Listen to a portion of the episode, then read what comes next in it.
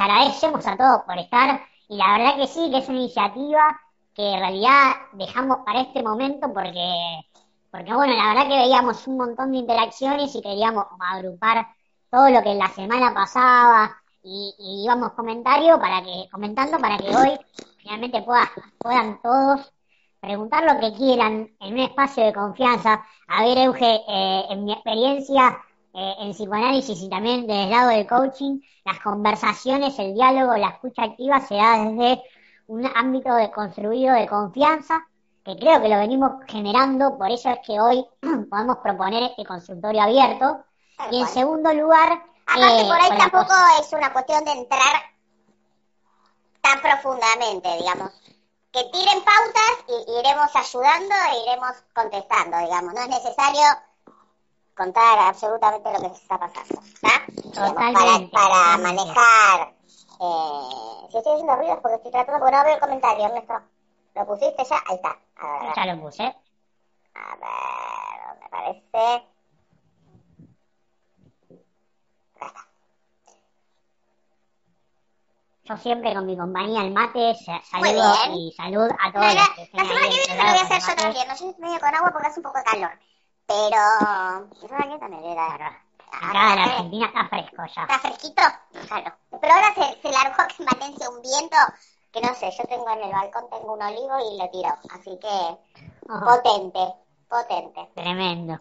Bueno, nos saludamos a todos. Eh, hablamos un poco de la semana de una misión que nos involucró a todos y nos permiten a, en la audiencia a, tener un paréntesis. Eh, nada, bueno, la, la uva nuevamente número uno en Iberoamérica. Sí, así que felicitaciones. Somos dos egresados de la UBA. Soy, aparte, ¿no? somos muy fanáticos de la UBA. Yo soy muy fanática de la UBA. Yo soy una orgullosa egresada de la UBA, digamos. La verdad, creo, creo que es una de las cosas que más orgullo me da de Argentina. Realmente.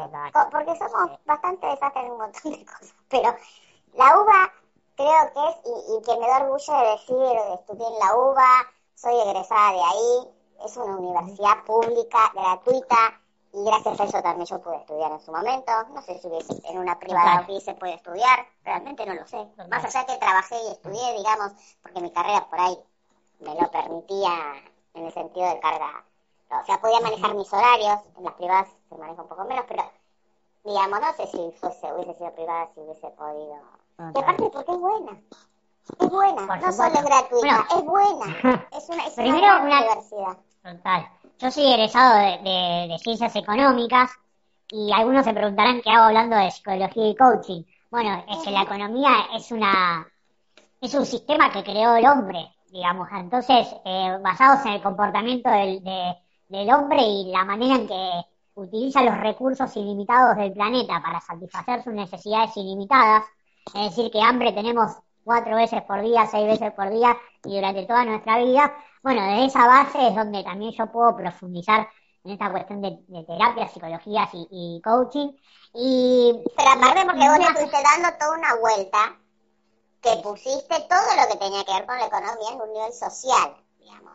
Exacto. Eso también, no, fue que estudiaste solamente economía. Los últimos años de tu carrera lo orientaste para todo lo que tenía que ver con lo social, en realidad, de la economía. Exacto. sí, sí, total.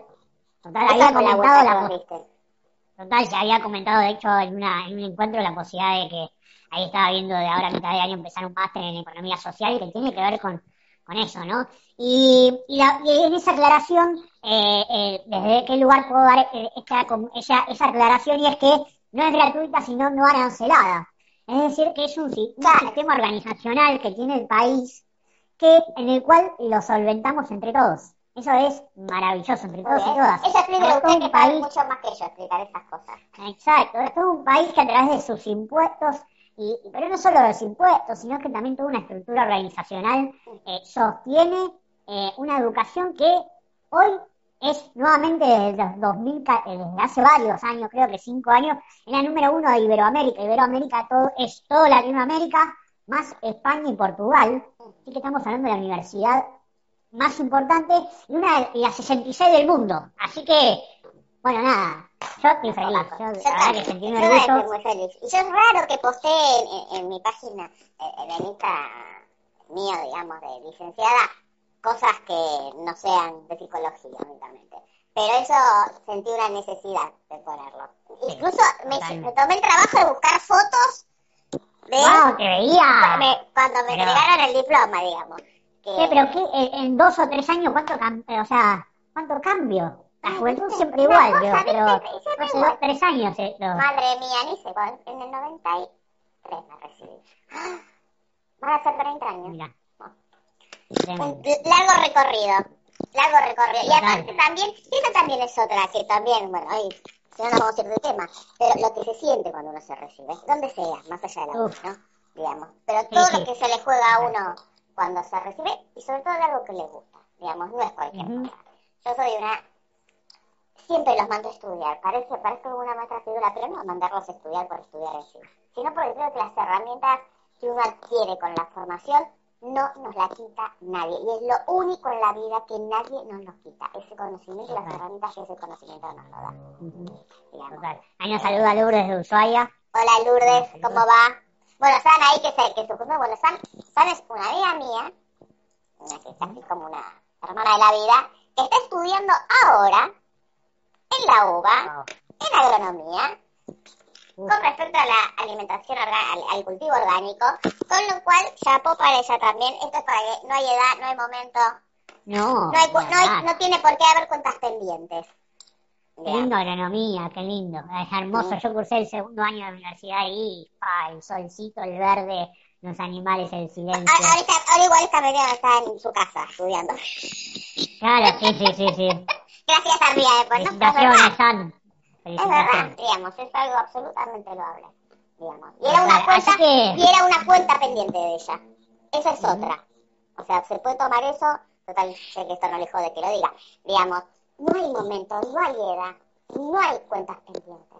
Hay en el momento que uno puede a por eso, digamos. Y sobre todo en el estudio, no importa si vas a trabajar de eso, si vas a ser reconocido o no, no interesa, lo tenés que hacer por vos. Es una de las cosas fundamentales que, les recomiendo a mis pacientes es estudien una carrera que en el mientras tanto, en el mientras tanto, la disfruten.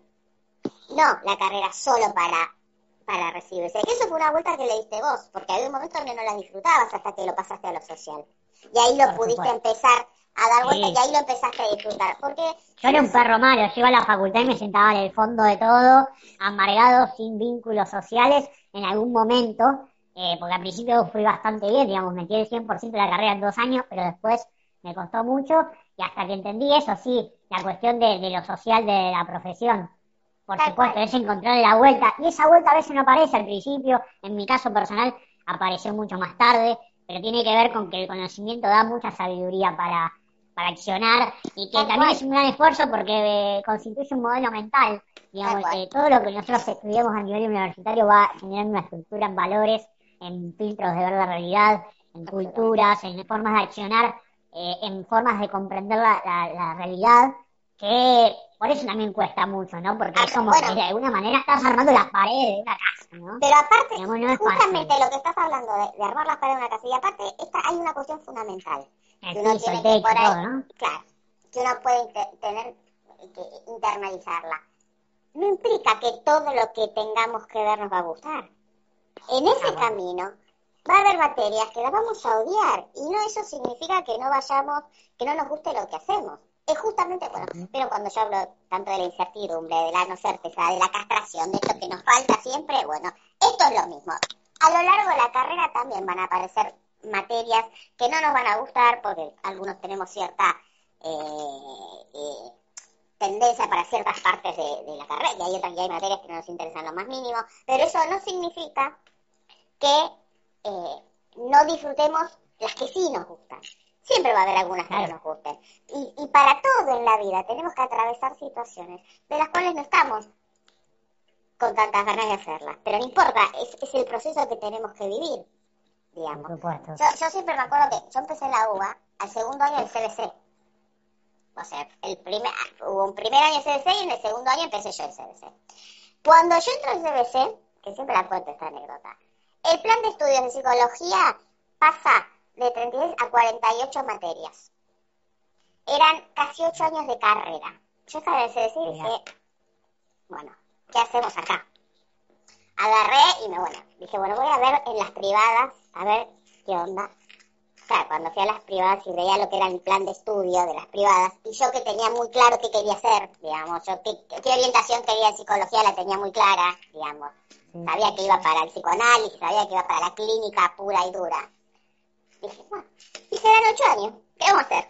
Me tocó con filosofía, y después a lo largo de la carrera lo fueron modificando de nuevo y volvieron a los seis. Pero digamos, este es el punto, uno tiene que ver, bueno, a ver, ¿qué importa el tiempo? El punto es, iba a ser dos años menos de carrera, ponerle tres años menos de carrera en una privada, haciendo una carrera que en definitiva no era de lo que a mí me gustaba. No, no se fijen en el tiempo que vaya a durar. Fíjense pura y exclusivamente en el tema de lo que les gusta. Manden el deseo ahí. Porque ya bastantes cosas van a ver. Sí. Vamos a carajo con todo lo que estamos No, no, pero ya, arrancamos, ya arrancamos, ya arrancamos. Ahí justo Belén eh, hace un comentario, así eh, motivamos a todos a, a poder sumar. Ella dice, hola, yo no me recibí de docente por dos residencias y hoy en día doy clases particulares y lo disfruto sin tener un título. Me gusta trabajar de manera individual. Una aclaración de Belén que conozco es que le pasó lo mismo que vos, Euge, y creo que lo que estás diciendo, porque ella no logró, una de las motivos por los cuales no terminó la carrera fue que se le cambió el plan de estudio y le, le multiplicaron casi por dos las materias, y creo que te habrá escuchado atentamente en esto que podías transmitir, ¿no? Es que, a ver, sí, a ver, hay gente para la cual no es cuenta pendiente la carrera. Y hay otra gente para la que sí. Hay gente que no necesita estudiar la carrera universitaria y es feliz en el mientras tanto. Si ella es, o sea, si logra satisfacción en lo que hace, no necesita una habilitación externa. ¿Está? Digamos. Ahora, hay otros que sí. o sea, a ver, también hay ciertas cuestiones que para, para ejercer las necesitas. A veces sí, a veces no, digamos. A mí, yo a veces porque estoy también contra los coaches, como yo, los que hacen coaching y estos que hacen, ¿no? Que, digamos, no, no, es tu caso y lo sabes y ya lo aclaré. ¿Por qué no era tu caso? Digamos. Pero ahí, con moderación, por favor. Claro. Pero no, bueno, que hagan, que hagan su trabajo en terapia. Yo no quiero que tengan el título de psicólogo, pero que tengan un trabajo personal digamos. Sí, podemos hablar de un médico, ¿no? Un médico, ¿no? Exactamente. No, operar, ¿no? ¿no? Exacto, exacto, digamos. Pero a veces el problema es que no, no tienen las herramientas suficientes para hacer ciertas cosas. Ahora, lo que estaba diciendo Belén en esto, si ella es feliz haciendo lo que hace, no necesita el título. Nosotros, porque bueno, lo atravesamos y hoy por hoy sacamos el tema porque justo esta semana fue la noticia y porque se nos cae la baba decir que estudiamos ahí. Porque aparte también el que estudia en la UBA estudia, se lo tiene que romper de verdad. bueno, sinceramente, hay algo que da la educación y en la UBA se intensifica mucho más, es el carácter. Eh, la UBA tiene la particularidad de formar personas con mucho carácter porque el sistema dentro de, la universidad genera que uno tenga una, una proactividad si no se queda en el camino, una actitud, no, no es fácil empezar un primer año y de repente meterte en un aula de 150 personas cuando venís del secundario y eran 20. No, ese momento que me pasó a mí el primer día fue como inolvidable y ahí empezás a deconstruirte y a tratar o, de... O tener seminarios donde estás parado en un rinconcito así tratando de tomar nota porque son fuera de la, la puerta o mirando de la puerta. Bueno, cuando a mí me entregaron el diploma ese de la foto, famoso. le entregaron el aula magna de psicología, que había, hay dos sedes en psicología, la Independencia y la Irigoyen. Y esto fue en el aula magna de, Independencia, que era más vieja, ¿no? Claro, todavía no estaba refaccionado, nada, estamos hablando del año 93. Bueno, un gobierno que tampoco le da mucha bola a toda la educación, todo esto. Y yo me acuerdo cuando salimos, mi papá, que estaba ahí en ese momento, miraba el techo y me decía, yo creía que se me iba a caer algo en la cabeza en ese momento. O sea, estamos hablando, claro, por ahí ibas a otra carrera que porque eso también hay una realidad eh, en, la, en, la, Universidad de Buenos Aires. Hay carreras, de cada facultad. hay carreras que tienen dinero invertido y hay otras que no lo tienen. Digamos, psicología como no es una carrera a la que quieran mucho, digamos. Pero sí los mejores docentes los vas a encontrar ahí. Y el mejor plan de estudio lo vas a encontrar ahí. De eso no hay ninguna duda. Pero bueno, después las elecciones de cada uno, ¿no? Y al alcance y las posibilidades de cada uno. Absolutamente. Nosotros no tuvimos esa oportunidad, pero bueno, otros tendrán otras oportunidades. No, que las hoy, Exacto. En ese sentido, todos tienen una oportunidad, las personas que nos están viendo, de poder ir comentando y preguntando lo que quieran. Ahí está, pueden arrancar, quieren arrancar, arranquen ya. A Exacto, si lo que quieran decir, vamos a tomarnos un minutito. Eh, Para que vayan preguntando. Sí, vamos lento, ¿no? Eh, Euge el agua, yo los mates, voy viendo algunos apuntes. Mientras también le digo a Euge qué lindo flequillo y, oh. vamos esperando ahí. Eh, Evidentemente me ven muy desastre todo el tiempo, porque Gabriel también dijo que bien que, que, como que arreglada, claro. Me deben ver en otra, en, otra, con otras características, digamos. Ah, bueno, sí, bueno, como es.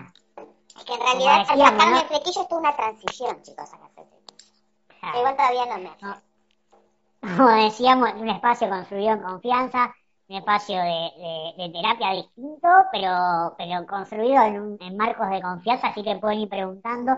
Mientras tanto, Euge, eh, a ver si hay algo que me ahí, ahí tengo, acá tengo, mira, se me quedó el, el de Belén ahí, pero dice, Vicky dice, yo admiro enormemente la educación argentina, tenemos que estar orgullosos. Ojalá siempre sea pública y gratuita. Se fue sumando algunas personas como eh, soy Eli, José, que saludamos. Eh, Marce Mariel dice, mi amiga hermana del alma se recibió a los 47 de, abogada, qué interesante, muy bueno eso de la edad. Eh, Maribel dice, yo quiero saber el tema de las adicciones en ¿Cómo hacer para que no se potencien? Eh, Mariel dice, yo sentí eh, un orgullo muy grande por ella. y Gabriel dice, es la vincha que, que, me mata, dice Gabriel. Bueno, que no escuche el marido de Eugen, por favor, Gabriel, rescatémonos. Así que vamos con el tema de Belén me parece importante. Dice, ¿cómo, cómo, qué, qué pasa con las adicciones en este momento de, de, cuarentena, encierro, aislamiento y cómo manejarlas, ¿no? Ahí digamos. A mí me gustaría que todos los que estamos acá reunidos y hacer, eh, bueno, ni que hablar en España, ¿no? Porque en España una de las cosas que más aumentó el consumo en cuarentena fue el alcohol. Y yo creo que fue en España, fue en Argentina, fue en general, digamos. Eh, lo que pasa, hay distintas adicciones, y una cosa es la adicción y otra cosa es el consumo. Incluso alguien que, que toma cocaína puede no ser un adicto y puede ser un consumidor. Esa es una diferenciación que tenemos que hacer, digamos, porque por lo general, o al menos que hago yo, hay otros, yo voy a hablar desde mi lugar, que es desde mi propia teoría, digamos, y desde mi formación. Yo diferencio fundamentalmente la adicción del consumo. No es lo mismo. Porque la adicción... Vamos tomando nota. Bueno, anote. Eh, anotando las cosas. Una cosa es consumir en determinados momentos, en determinadas situaciones, cualquier cosa sea, ¿eh? Pastilla, eh, cigarrillo, cocaína, así, bueno, lo que fuese, en un momento determinado. Y otra cosa es la necesidad tanto físico como psíquica, que necesito de eso para generar determinado estado en mí. Esa es la diferencia fundamental entre adicción y consumo. Si yo necesito a esa sustancia para que genere un efecto y sin esa sustancia no, o sea, si estoy buscando, para hacerlo en criollo, que esa sustancia tape un agujero emocional mío, hablando de adicción. Y eso puede ser a la comida, al cigarrillo, a las drogas, al juego. Acá, acá en España hay mucho, mucho lío con, con la ludopatía, porque hay mucho juego por internet, hay juego por todos lados, vas a tomar un café y hay maquinitas de juego donde tomas café, entonces con 50 céntimos eh, estás ahí apretando el botoncito, bueno, hay mucho, mucho, porque aparte también hay otra cosa que hay mucho juego online donde la edad no se ve, entonces hay mucha adolescencia complicada con ese tema digamos.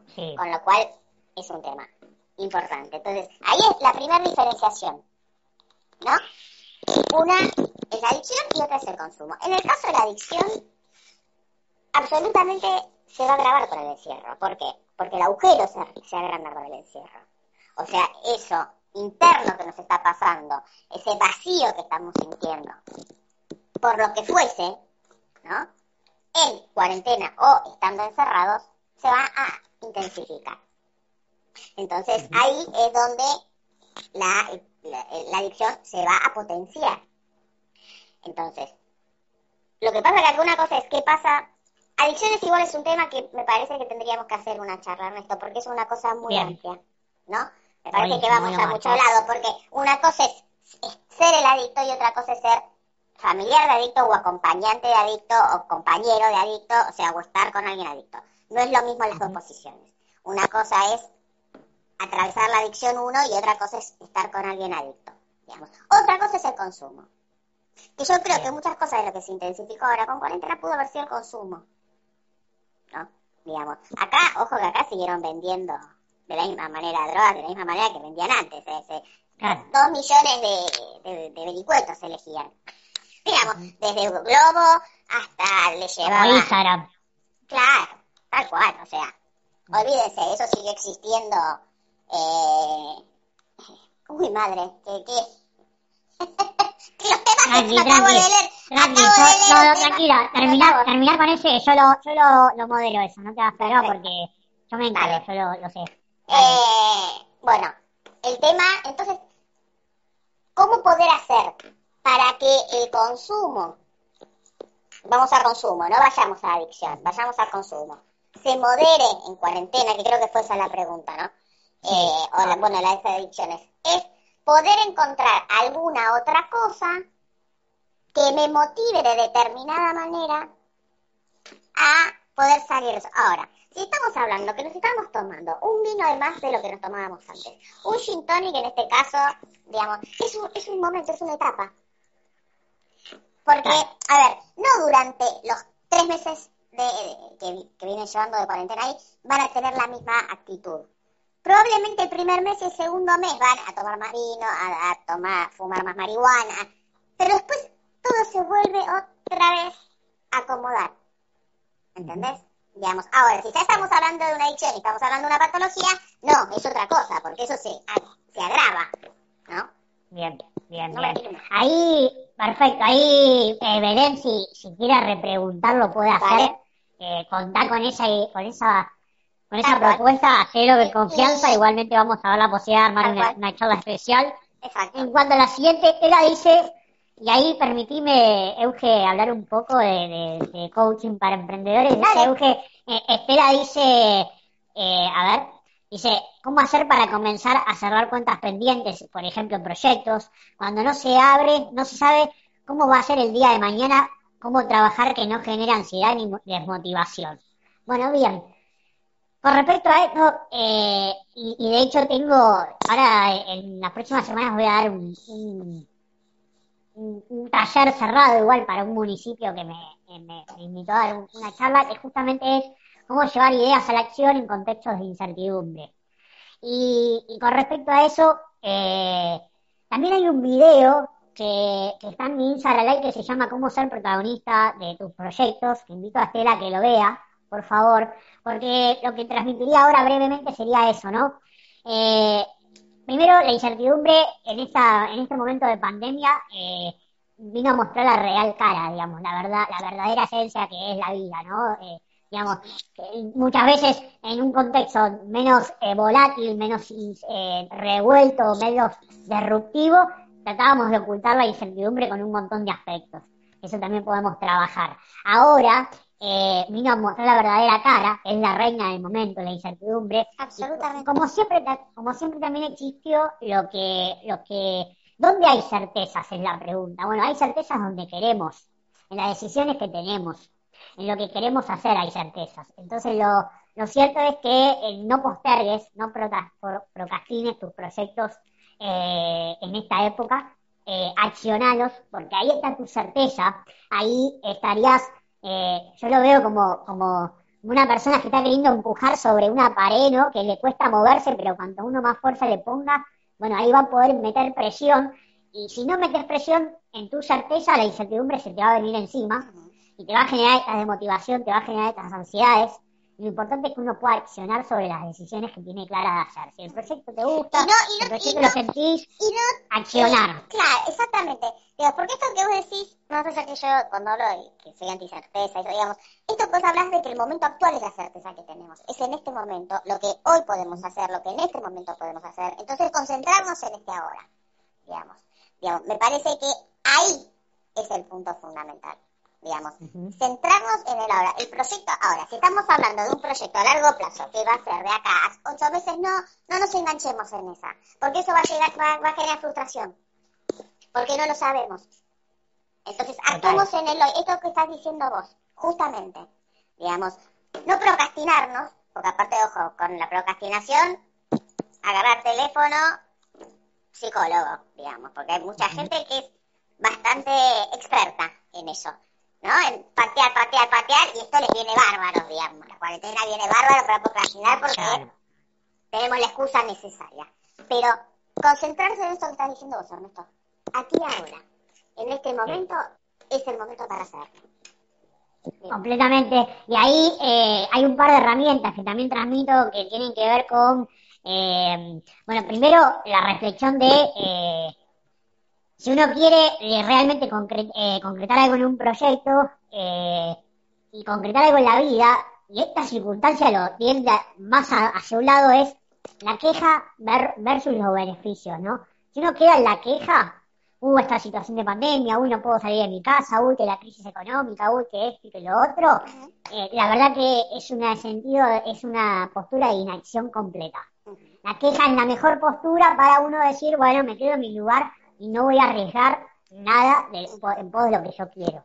Eh, cuando uno se da cuenta que al accionar recoge beneficios, ve cómo, y ahí justo la palabra lo dije, ve, cómo pasar de la queja al beneficio, que cómo es a través de la acción. Actuando. La acción concreta, exacto.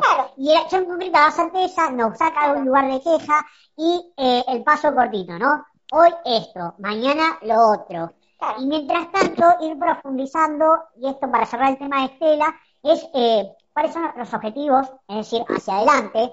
Ojo con hacia adelante, admirámoslo, porque tanta incertidumbre provoca que sea muy difícil eh, proyectar a cinco años, entonces proyectemos cortito. Y esto de proyectar cortito, eh, o, pero igualmente proyectar un objetivo, nos traiga también a la, la misión del día a día, digamos. Hoy voy a dar este paso para agregar valor en esto. ¿Por qué? Porque quiero concretar aquello, ¿no? Que está viéndose hacia futuro. Entonces, esas son como cuestiones muy, muy claras para salir de la postura de inacción, de incertidumbre, de ansiedades. Y ahora, ahí dice... claro. Sí. Estela está diciendo, que, porque ella es dentista, que antes de la cuarentena compré todo para su consultorio y la cuarentena para todo, que es una frustración. A ver, no, la frustración es hoy.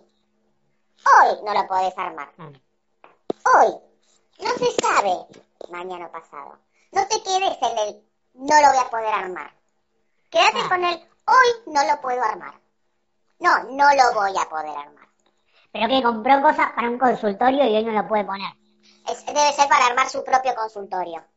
Calculo que debe ser eso, Estela, contestarlo, pero creo que debe ser que debe haber comprado todo para armar su propio consultorio y esto la frenó, digamos. Pero bueno, es hoy. Acá se están trabajando los, los, los dentistas. Total. Entonces, hoy es esta la posición. Después, a ver, después, si a vos esto de la pandemia te genera cierta ansiedad, ciertos miedos para ejercer, bueno, eso lo, veremos y se trabajará y, se, y, se, trabaja en otro espacio. Y, se verá la manera de, salir de ahí. Pero no significa que no se vaya a poder hacer algo, no lo sabemos. Por ahí es aprender a convivir. Eh, bueno, ah, es claro, compró todo, pero hoy colocarlo sería otra inversión. Bueno, por ahí no es el momento hoy de hacer esa inversión. Claro, igualmente ahí también, sí, ahí también, eh, primero, para tomar decisiones, eh, esto es una, lleva a tomar decisiones y la toma de decisiones se toma con información, así que investigar bien eh, qué, qué, qué, casos de otras personas que ya están haciendo lo mismo que vos estás haciendo, o en otros lugares, cuánto, ver la posibilidad de establecer cuánto podría tardar en el lugar donde estás, y la otra es que, eh, bueno, ya desde un principio sabías que hacías una inversión y que además había que colocarlo. Pero, yo creo, más. pero yo creo que ella está hablando de la pandemia. De ahí sí, está sí, sí, pero digo... Que, no, eso la debe estar frenando. Si no, estaría haciendo la otra inversión. Bien. Bueno, Entonces, igualmente... Ah, sí, no, que cualquier cosa me, también nos escriba por privado. Claro. Me pasó de, de, una, de una emprendedora que también hablé el otro día y la conocí en este tema de que también tiene todo un consultorio ahí parado y estuvimos trabajando y una de las cuestiones a la que arribábamos era esto de, bueno, si ella tiene un propósito por lo que hace, hoy no lo puede hacer como lo venía haciendo antes, pero que vea la forma de virar su negocio hacia otro lugar. Y hay que asumir el riesgo y hay que decir, bueno, es la que toca. También hay, que, hay que perder para accionar también. A ver, y hoy, saber ganar. Claro, hoy, hoy en día, ¿no? Estamos en esta situación. Pero en algún momento, a ver, hay ciertas carreras, ciertos eh, lugares que vamos a tener que seguir trabajando. Los psicólogos van a seguir trabajando y los dentistas van a tener que seguir trabajando. Vamos, vamos a, se va a tener que ver cuál va a ser la metodología para hacerlo. Pero digamos, no es que la odontología va a desaparecer, como por ahí sí hay otras cuestiones que pueden llegar a desaparecer. Pero no es, no es el caso tuyo. Es en estos momentos esto. Entonces no proyectes para más tiempo, porque en algún momento alguna vuelta se le va a encontrar para que puedas volver a ejercer de la manera, probablemente con otras maneras. Miren, yo les voy a contar una anécdota muy rara. Hoy estaba mirando una película a la tarde, una, una, una, argentina, que se llama El Rey Lonzo, una... Que no la ver. Sí, la, la viste después. Entonces veía lo que era el Lonzo. ¿Y saben qué me pasó? Porque esto les puede pasar a muchos. Cuando veía, hay una escena donde están como una fundación, entonces está toda la gente en la puerta esperando para que le den. Cuando vi ese amontonamiento de gente, fue una imagen rarísima para mí. Porque yo ya me estoy acostumbrando a la distancia social acá. Claro. Entonces, eh, ver esa imagen en la tele, bueno, está bien, yo uno, psicoanalizo todo, me voy siempre para ese lado, porque bueno, eh, gaje del oficio. Eh, digamos, pero fue una situación que dije, bueno, o sea, no me debe estar pasando a mí esto solo. Entonces, hay, va a haber una nueva adaptación, esta nueva mirada y ir viendo las cosas. ¿Qué quiero decir con esto? Que, que, esté la voz o, u otros hay que ir ayornándose y viéndose contra los dientes a la gente se le van a seguir haciendo bolsa. Probablemente hasta vas a tener más trabajo porque va a haber gente que va a dejar de ir, con lo cual cuando vuelva a ir va a ser más complicado. Entonces, hoy es esta la situación. No proyecten a corto plazo porque no lo sabemos. A largo plazo. A largo plazo, porque no lo sabemos. Pero igual a largo plazo, va, alguna manera, si sea con escafandra o con algo, vamos a tener que hacer algo porque van a tener que ejercer. ¿Me explico? Por supuesto, por supuesto. Bueno, agradecemos a todos, a los que van, van sumándose y preguntando un montón de, de, cuestiones en este charlas de Iván, consultor abierto. Eh, ahí Belén eh, nos agradecía también la consulta, decía, me pareció bueno esto de, de centrar la mirada en otras cosas para que no se agrave el consumo puede ser focalizar la mirada en momentos de situaciones que nos gusten, como el arte, así que agradece un montón, eh, qué, bueno eso, Belu, y nos agradece también eh, eh, Maris, eh, todo, toda esa charla que, pudimos hacer, Lela. Y bueno, quedan dos temas más, eh, Gabo Academia pregunta, ¿aborto legal o no? Y ahí, Euge, me gustaría igual moderar esa pregunta. Primero pedirle... Yo no tengo opiniones, no lo digo, no, no, no, pero primero me gustaría eh, a Gabriel que, que, pueda hacer un poco más, eh, eh, eh, explayarse un poco más en lo que le pasa a él, una pregunta más personal, porque esto es un consultorio abierto de lo individual, no para un debate político. Yo puedo hablar, yo puedo hablar de, si quieren, puedo hablar qué pasa con el aparato psíquico dentro de un aborto. Bueno, ahí podría, si querés, ah, pero vamos a dejar a ver que él se pueda explayar un poco más, porque esto del debate legal o no, me, eh, la verdad que es un, es un, es como ya, ya un discurso que aparece en muchos lados de un lugar un montón de connotaciones y me gustaría que él se exprese en lo individual, ¿no? En lo de la pregunta que él realmente le genera incomodidad y, y cuestiones ahí a resolver. Pero, así que Gabo, esperamos tu pregunta. Bienvenido sea, gracias por participar. Eh, soy Eli. Dice, Maru, por favor, habla de los celos en la pareja y la confianza, porfa. Bueno, gran tema, ¿no? Me cayeron los auriculares. Eh, ¿Por qué será? bueno, a ver, vamos a anotarlo ahí. Eh, a ver. A ver. Bueno, celos en la pareja. Si hablamos de celos, es la celotipia, que viene a ser el trastorno, bueno, es el que no puede dejar de pensar qué es lo que el otro está haciendo. Y en todo momento pensando que el otro lo está engañando. ¿no? Ahí estamos hablando ya de una cuestión patológica. Patológica que hay que, en el caso individual, sentarse con esa persona y analizar qué es lo que le pasó o le pasa a él para, y aparte, a ver, no con una persona, sino con, con todas las relaciones que tiene. Porque aparte también hay celos, no solo de pareja, hay celos de amigos, hay celos de hermanos, hay, otro, hay un conjunto de celos. Pero, ahora, otra cosa es en una pareja en particular, con situaciones que uno huele del otro, o no, ¿no es cierto? Donde uno necesita tener el control del otro. Por eso estoy hablando que hay, hay, hay el tema celos también da para mucho. O sea, yo, estoy tratando de acotar un montón de cosas, pero... Sí, sí, acotemos, así podemos darle lugar a todo, pero vamos a anotarlo como un tema. Claro, a ver, los celos en cuarentena estamos tranquilos porque lo tenemos adentro. Digamos. O sea, no, ahora, en ese punto, manejar los celos en la cuarentena. La verdad que tener celos, si no puedes salir a ningún lado, celos de qué? Bueno, el celular, la, el teléfono, bueno. Ahora, esto de entrar en esta intimidad del otro. es otro tema más. Digamos.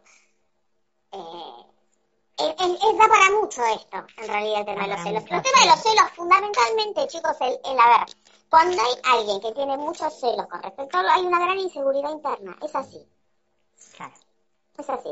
Porque uno, otra cosa es que uno esté celoso porque vio en el otro una actitud particular en determinada situación, entonces encontró el motivo. Entonces ahí ya no estamos hablando de celos. está bien, pero completamente, eh, porque si vio una actitud es completamente eh, dialogable. Ahora, si, si vio un hecho Absolutamente, absolutamente. yo no estoy hablando de una actitud porque se pensó que miro. No estoy hablando de eso, ¿eh? Estoy hablando de haber visto una situación comprometedora, de haber encontrado un mensaje de texto donde le dijo tengo ganas de verte y el otro le dijo bueno, pero ahora no puedo. Estoy hablando de eso. No estoy hablando de lo que entra en el terreno de la fantasía propia del otro. Bien, que siempre Porque ahí, para el diálogo. El diálogo es, eh, la confianza es diálogo. Ah, porque sabes que el diálogo es confianza. Si no estamos poniendo nuestras propias fantasías, porque nosotros estamos dándole la respuesta a lo que creemos ver. Pero no es lo mismo que lo que está pasando, porque ahí estamos poniendo nuestros propios fantasmas, nuestras propias fantasías en algo que puede, porque puede ser, o no. Ahí tiene que ver con nosotros, no tiene que ver con el otro ahí es donde nos tenemos que hacer la pregunta. Entonces es claro lo que quiero decir. Sí, me gustaría tocar una palabra que es eh, hiper eh, como reconocida desde la terapia, que es el tema de la proyección, proyectarse, ¿no? aparte. cosas, ¿no? Eh, piensa mal hacer, piensa, no, ¿cómo es el ladrón? sabe más por sus condiciones. Ese dicho, ¿estás hablando de eso? A ver, hay muchas cosas que podemos poner acá esto que estás hablando vos de las proyecciones, porque uno está poniendo en el otro una, un miedo, una angustia que tiene que ver con uno, no con el otro. Ahora, si estamos viendo una actitud realmente en el otro, o, a ver, o si yo hago una infidelidad, ¿cómo se vuelve la infidelidad? ¿Se puede volver? Claro que se puede volver. Pero es una otra pareja distinta la que va a volver. Hay que construir una nueva relación. La misma relación ya está, ya fue. Ahora, a partir de una infidelidad, esa, eh, esa matrimonio nunca más o esa pareja nunca más puede, puede resultar, digamos, volver a estar, sí que puede. Pero se tiene, se tiene que armar otra cosa nueva. Digamos, si fue el hombre a la mujer o la mujer al hombre, el que, el que haya sido infiel, ¿no? Más allá que también en la infidelidad se llega por distintas cuestiones, ¿no? Eh, el que es o el que, al que fue, bueno, va a haber un momento donde vas a tener que mostrarle a esa otra persona que es el centro de tu universo. Y que eso que pasó, pasó. Pero que a partir de ahora tu posición se ha modificado. Entonces, si ¿se puede reconstruir eso? Claro que se puede reconstruir. Pero es otra pareja nueva la que va a volver. No es la, no es la misma. Si, si hablamos de esto del perdón, no, el perdón es una cagada. No es que te tengo que perdonar. Bueno, es que es lo que vamos a hacer los dos juntos. Para que yo esto lo resuelva, bueno, vamos a tener que trabajar los dos para que esta pareja se construya una nueva pareja. A partir de esto que pasó. Ahora, sin uno, uno de los dos, a ver, porque también qué puede pasar, que, que, uno de los dos tenga una estructura psíquica determinada, donde le duele más el haber sido engañado que lo que pasó en sí. Y que esa herida narcisista que tiene al haber sido engañado no la pueda superar. entonces ahí sí la pareja está rota. Salvo que esa otra persona haga un trabajo de análisis y elabore lo de la herida narcisista. ¿Me entiendes lo que decir? Sí, sí, sí, sí, sí, porque hablas como que en esas palabras de narcisismo y demás, y no resolver la herida propia, tiene que ver mucho también con lo que hablabas de que el problema, mucha, no el problema, sino como que el conflicto está en resolverse uno sobre, sobre lo que pueda Absolutamente. Ahí, ahí dice, eh, eh, Extrema dice, dice como qué pasaría cuando el otro reclama que uno no es celoso, y ahí me gustaría como comentar algo, como que siempre, siempre pensé, siempre dije, siempre opiné que los celos son una, una, una forma de demostrar amor siempre y cuando no sean obsesivos, ¿no? Entonces digo, si, eh, si uno al otro le, le, expresa cierta eh, incomodidad eh, o, llamada de atención a querer que, que uno sea el, el, observado, ¿no? Me parece que, bueno, que son formas también de demostrar ese amor, bueno, es que hay que interés por el otro. Claro, pero hay que ver qué es lo que está reclamando. No, por eso, por eso, yo estoy ahí abriendo el tema este de cuando lo reclama. Y la otra es, primero también ¿Qué entendemos por celos? Cada uno, ¿viste? Porque la palabra celos, al fin y al cabo, Eugen, tres palabras, demostró que eh, la palabra celo involucra un montón de cuestiones que es más importante esas tres, esas cuestiones que la palabra celo en sí, ¿no? Ahí como que había que, empezar a hablar. Y ahí Gabriel dice, sí, porque no duele la traición en sí, en sí, sino saber que nos traicionaron es narcisismo por definición. Y sí, claro. A ver, cuando ese es uno de los puntos fundamentales, porque cuando uno se pone en una posición donde, eh, porque a ver, ¿cuáles, cuáles son las diferencias entre infidelidad y maltrato en una pareja? O sea, está más aceptado que a uno nos, que nos traten mal a que nos sean infiel. ¿Por qué? Ahí está tocando otro punto. Digamos. Pues te vas a pensar, uno dice, no, pero este, este le metió los cuernos, este fue. Y es raro escuchar decir, ¿vos viste lo que le dijo? Lo que le acabo de decir, cómo la trató o cómo lo trató. Por ahí lo dice uno adentro, pero por lo general eh, no, no, no se va diciendo. A ver, no, no hay como una palabra, el cornudo, la cornuda está. Pero es raro escuchar el maltratado o la maltratada. Claro. ¿No? bueno, eso tiene que ver con esto, con, con, con, estas cuestiones también. y aparte, ahí, cuando, cuando preguntas lo de los celos, también hay otras cosas que se puede reclamar. Porque por ahí no está reclamando eh, el celo, sino lo que está reclamando es dame más bola.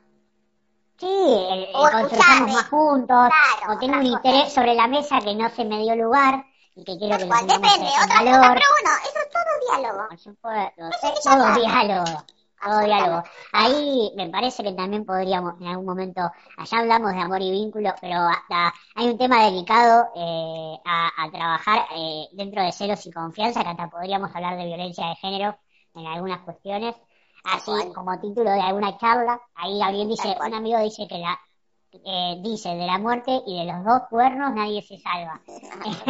y, y bueno, así será entonces, no sé, de la muerte seguro lo otro habría que construirlo como, como venimos hablando. Así que bueno, nos quedan ahí unos minutitos, nos quedan diez minutitos y invitamos a todos a, preguntar. ¿Viste?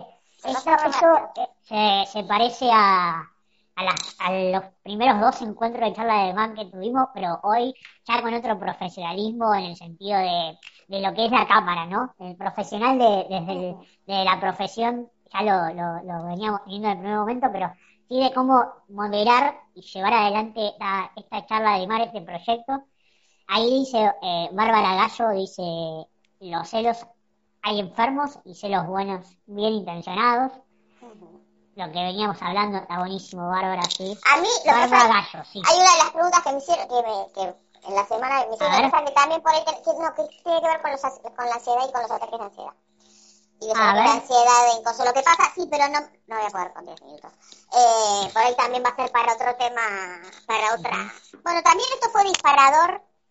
a ver, se puede también hacer otro consultorio abierto tranquilamente eh, y, y, también hablar, ¿no? Justamente porque en estos momentos de encierro se acrecientan los ataques de ansiedad. ¿Y qué tienen que ver con los ataques de ansiedad? Vos sabés que hace poco, eh, saluda a Barba, eh, Barba Gallo, y también Santiago se suma. Bienvenido Santiago. Almacuaria también se, se sumó siempre ahí eh, tras escena, aguantando un montón la producción. Y, y ahí estaba pensando en, bueno, lo que venimos generando. También hicieron preguntas de, sobre el cuidado de la tercera edad, eh, esta cuestión de los mayores. Eh, a, trabajar, a hablar. También preguntaron sobre los deseos, los hobbies, el arte. Y cuando dijo arte, esa persona que la semana me habló, eh, pensaba en, su, que en algún momento hablamos de sublimar, ¿no? quizás esa ansiedad y ese estrés sobre la cuestión de, algún arte, ¿no? De escribir, de cantar, de, la música, de, del baile. Y ahí, nada, pensaba esas cosas que, que son interesantes para charlar. Gabriel dice, los celos dicen algunos psicólogos que son enfermos por definición. No hay celos buenos. Bueno, nada, ahí los valores simbólicos de la palabra son tremendos y de hecho estamos en diferentes partes del mundo, así que hasta inclusive habría que considerar. Es que si hablo, a ver, si hablamos de celo a nivel posesivo, de celo a nivel control, de celo a nivel, bueno, estamos hablando de una cosa. Lo otro es, digamos, bueno, un mimo. Eh, pero eso, por lo general los mimos no son celos, son mimos que se pueden hacer por distintas cuestiones. Eh, da, para largo. Bueno, nos quedan 10 minutos y ahí a todos los que se van sumando les cuento. A ver, claro, si hay alguien que después, última, los que nos escribieron, después lo vamos, lo vamos tratando. Estamos en charlas de Iván, consultorio abierto, preguntar en confianza y poder llevarte esas palabras que, que tanto sanan porque la terapia es un espacio de poder en palabras y, la palabra es realmente eh, algo que, recibimos con, que nos llega para recibir y para poder sanar un montón de cuestiones. Así que desde ese lugar, e inclusive místico y espiritual, eh, también proponemos, ahí a Biogrin también se sumó, que pregunten lo que tengan ganas de preguntar en confianza. Eh, si no se atreven desde la pregunta, quizás desde la temática, eh, pero bueno, tratando de que esa temática podamos realmente comprender para dónde quiere que, dialoguemos un rato. Nos quedan aún 5 o 8 minutos. Gaby, ¿quién era que había preguntado del aborto? No me acuerdo. Gabriel era Nabo Dorado. Nabo Dorado. A ver. No, no, no, no, no quiero dejar pasar una cosa porque... Eh... Uf, a la abuela. Vivo con mi abuela y me gustaría saber cómo ayudarla a sobrellevar este enciendo, acompañándola, muy precisamente. Y, y buscando actividades. Por ejemplo, póngase a escribir, que te cuente historias, que te cuente su vida, escribirle parte de sus anécdotas, que te cuente anécdotas. Sácala de, este momento. Mandala para otros lugares que ella es feliz en esos lugares. Bien. Esa es una Bien, ahí, bien, ahí Ana dice dice, yo quiero terminar mi secundario, ¿qué, me dicen? Y habíamos hablado hace un rato del tema de que no hay edad y que Tela, Tela fue que nos compartió que había estudiado, ya estaba estudiando desde los cuarenta y eh, pico de años, ya la profesora estaba estudiando ahora. Y si no puede ser este año, va a ser el año que viene. No importa. No, no, no hay que, no hay que tirarse abajo por esta situación. Esto es pasajero, en algún momento se resolverá. La bomba atómica no cayó todavía. ¿Está? estamos más tranquilos, digamos. Eh, me parece que va, va por ese lado. Buenísimo. Ahí, Euge, agradecemos a todos por, por ir eh, comentario. Biorín dice cómo hacemos... Sí, ¿qué? A ver. ¿Cómo hacemos cuando en una pareja competimos con nuestros logros? No los disfrutamos, sino que se los demostramos al otro. Es muy la competencia en la pareja. Usted anota, porque realmente es un tema. Anoto, anoto. Es un tema. ¿Qué podemos decir en pocas palabras? A ver. A ver, la competencia con el otro tiene que ver con inseguridades, pero que si con que en esa pareja está pasando algo que va más allá de esto en particular. ¿Está? Digamos, no es en qué lugar ponemos al otro nuestra pareja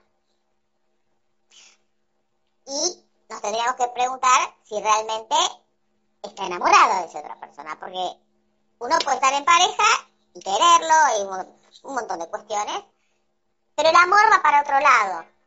El amor va para que el otro, uno disfruta que el otro se supere. Cuando aparece la competencia, y yo me preguntaría qué tipo de pareja es.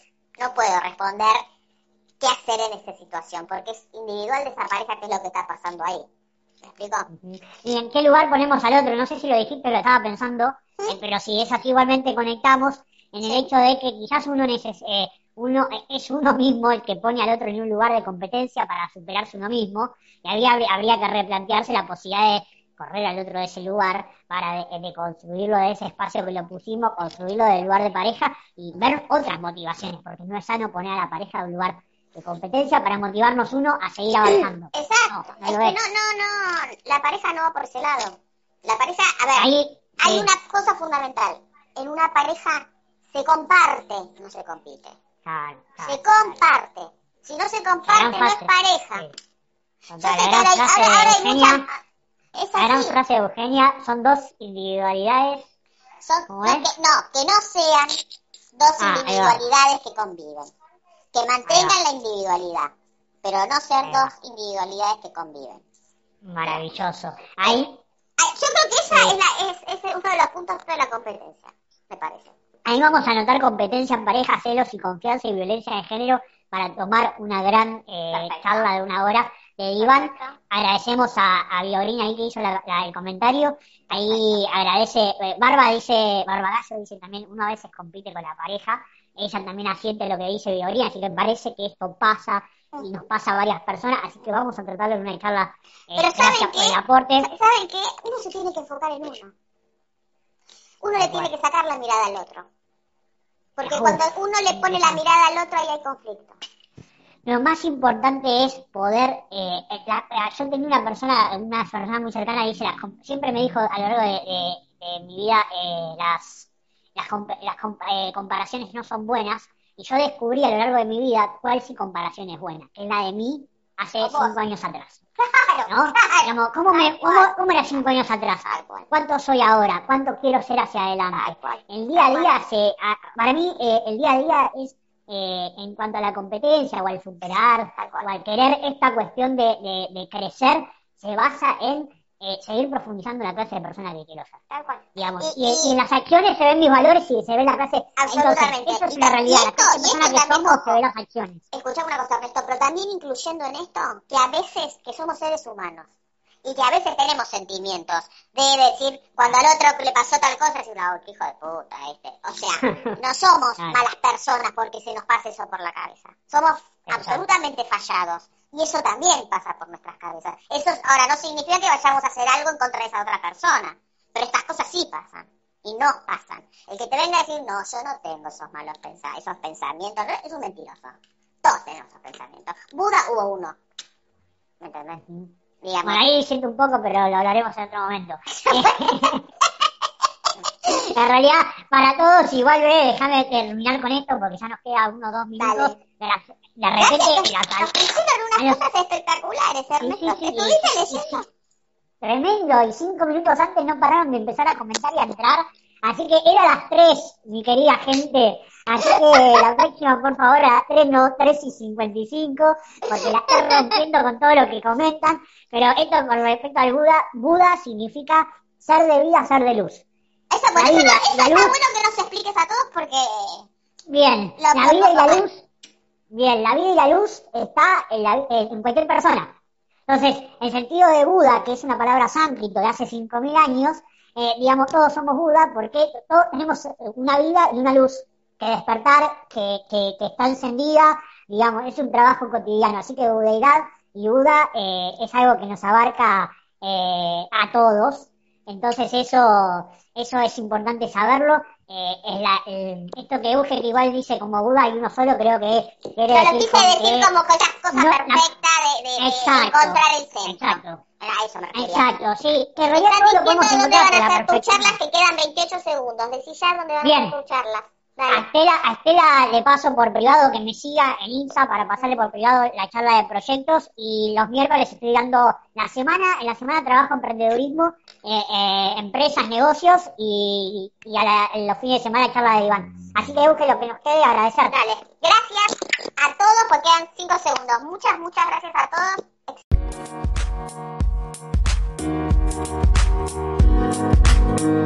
todos.